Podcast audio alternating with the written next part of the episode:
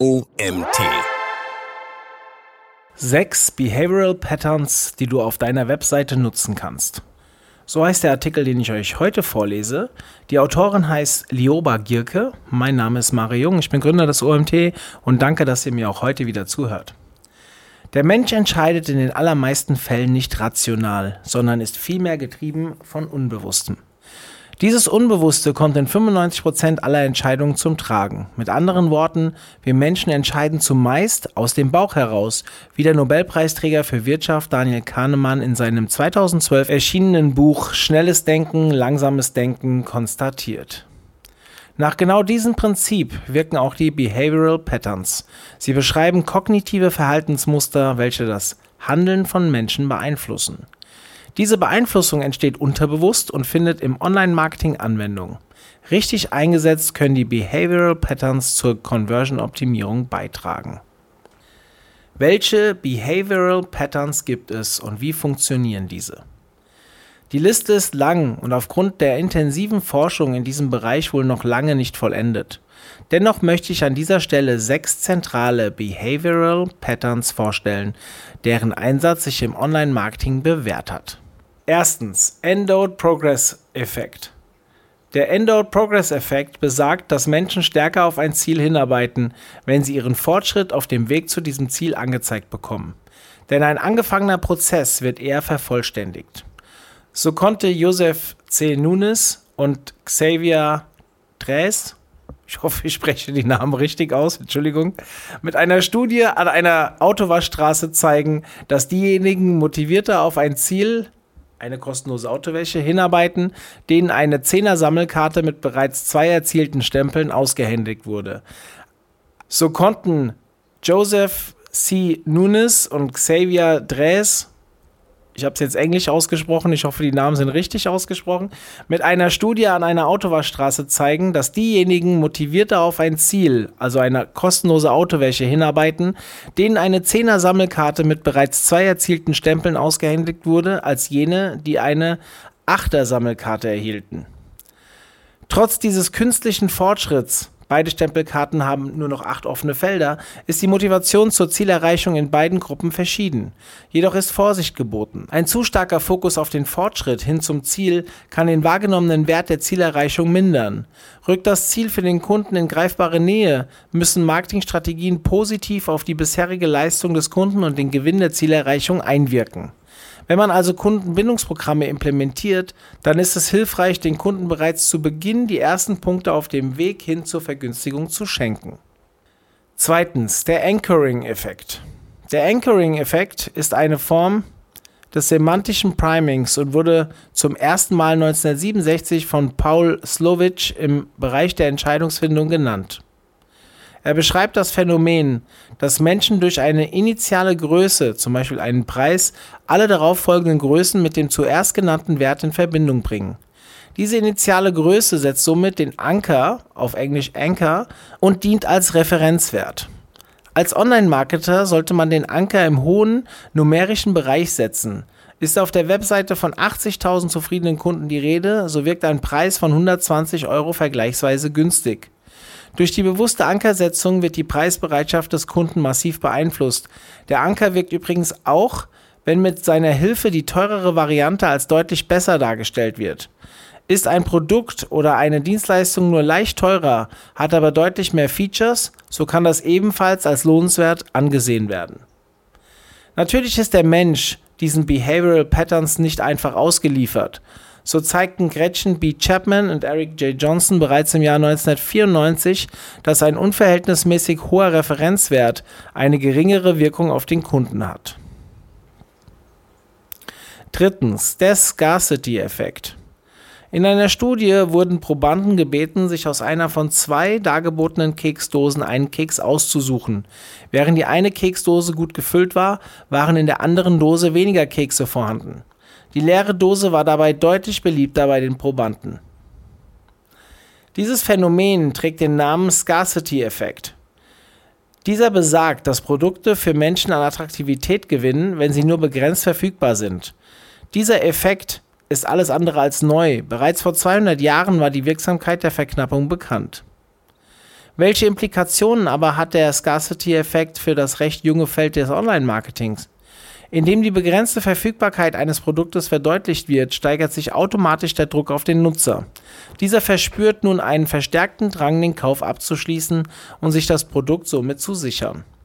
Dass der Grund für die Verknappung nicht außer Acht gelassen werden darf, wurde in der oben beschriebenen Studie ebenfalls festgestellt. Begründeten die Versuchsleiter die geringe Menge an Keksen mit der großen Beliebtheit der Kekse unter den Probanden, so stieg die Beliebtheit dieser Kekse weiter an. Die Kombination des Scarcity-Effekts mit der sozialen Bewährtheit, also Social Proof, bietet sich im Online-Marketing daher an. Ein gutes Beispiel für die mengenmäßige Begrenzung eines Angebots findet sich bei Fluganbieter Ryanair, welcher den Nutzer auf die Anzahl der verbliebenen Plätze zum jeweiligen Preis hinweist. Neben der mengenmäßigen Begrenzung ist auch eine zeitliche Begrenzung möglich, also beispielsweise Rabattaktionen, die an Feiertage oder kurzfristige Zeitfenster gebunden sind. Beide Wege steigern den Drang der Nutzer, sich schnellstmöglich für das Angebot zu entscheiden. Viertens, der Social Proof. Die soziale Bewährtheit beschreibt die grundlegende Eigenschaft von Menschen, sich stets an dem Verhalten anderer zu orientieren. Dieser Effekt kommt besonders dann zum Tragen, wenn Nutzer nicht wissen, wie sie sich entscheiden sollen. In solchen Situationen wird Personen, die bereits Erfahrung mit einer Sache gemacht haben, mehr Wissen und Kompetenz zugesprochen. Im Online-Marketing wird dieser Effekt genutzt, indem Testimonials und Produktbewertungen die Kaufwahrscheinlichkeit bei Website-Besuchern erhöhen. Der Nutzer sollte zu Wort kommen. Die geschickte Platzierung von Kundenbewertungen wirkt sich kaufförderlich auf Website-Besucher aus. Allerdings ist dabei darauf zu achten, dass diese Kundenbewertungen nicht gefälscht sein dürfen. Um echtes Vertrauen auf Seiten der Nutzer aufzubauen, müssen authentische Bewertungen vorliegen. Bewährt hat sich dabei auch die Darstellung durch Sterne, denn diese ist für die Nutzer schnell zu erfassen und leicht zu verstehen. Fünftens. Die Verlustaversion. Die Prospect Theory von Amos Tversky und Daniel Kahnemann besagt, dass Verluste das Individuum stärker beeinflussen als Gewinne. Ob etwas als Verlust oder Gewinn wahrgenommen wird, hängt dabei maßgeblich vom Referenzwert ab. Zudem spielt auch die bewusste Entscheidung der Transaktion eine zentrale Rolle bei der Verlustaversion. So greift dieses Phänomen nicht, wenn eine Person ein Besitztum, zum Beispiel Geld, bewusst abtritt.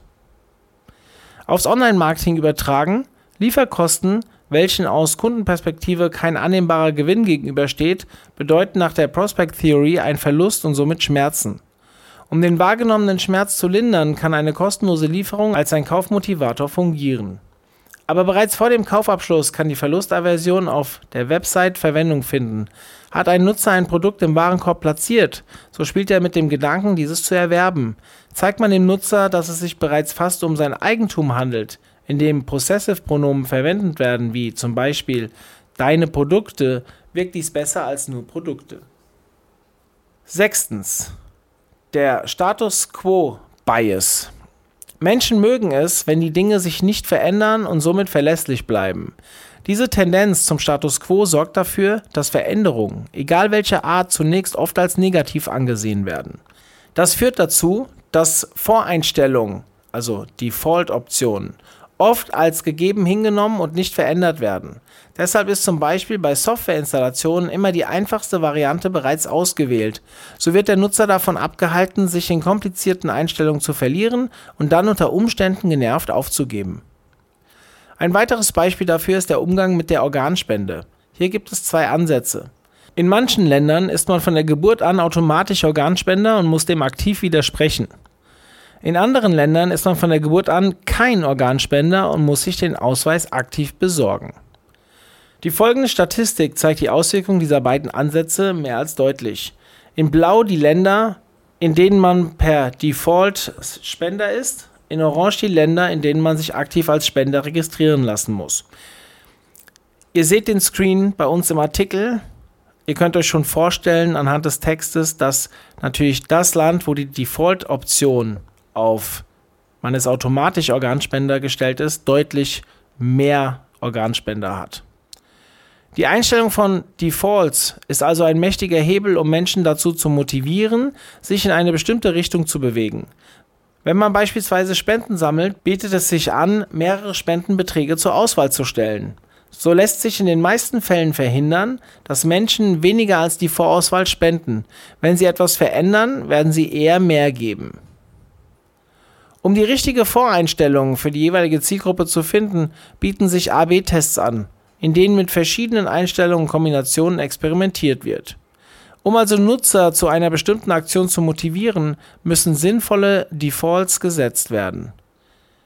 Wenn man sie dazu bringen will, den Status quo zu ändern, also beispielsweise die Versicherung zu wechseln, dann müssen richtig gute Argumente formuliert werden, um den Status quo Bias entgegenzuwirken. Fazit. Jedes dieser sechs Behavioral Patterns lässt sich relativ einfach auf einer Webseite einsetzen. Dazu muss man zunächst einmal verstehen, wie der Nutzer tickt. Denn erst nach der Analyse des Nutzerverhaltens kann dessen Verhalten durch den Einsatz von Behavioral Patterns in eine bestimmte Richtung gelenkt werden. Finde also heraus, wer deine Nutzer wirklich sind und erstelle darauf aufbauend eine Strategie, um sie ihren Verhaltensmustern entsprechend abzuholen. So sorgst du dafür, dass sie ohne Probleme durch deine Webseite navigieren können und so entspannt zu ihrem und zu deinem Ziel kommen, dem Finden der gewünschten Informationen, dem Kauf eines Produkts oder dem Verstehen und Buchen einer Dienstleistung. Dieser Artikel wurde geschrieben von Lioba Gierke. Als Analystin der Berliner Agentur Lieb berate ich Unternehmen im Bereich der Conversion-Optimierung. Im Rahmen meines Psychologiestudiums habe ich entsprechende Kenntnisse erworben, die es mir ermöglichen, die Customer Journey und die Usability von Websites optimiert zu gestalten. Damit sind wir wieder am Ende angekommen. Vielen Dank, dass ihr auch heute wieder zugehört habt und ich würde einfach sagen, wir hören uns morgen wieder. Bis dann, tschüss.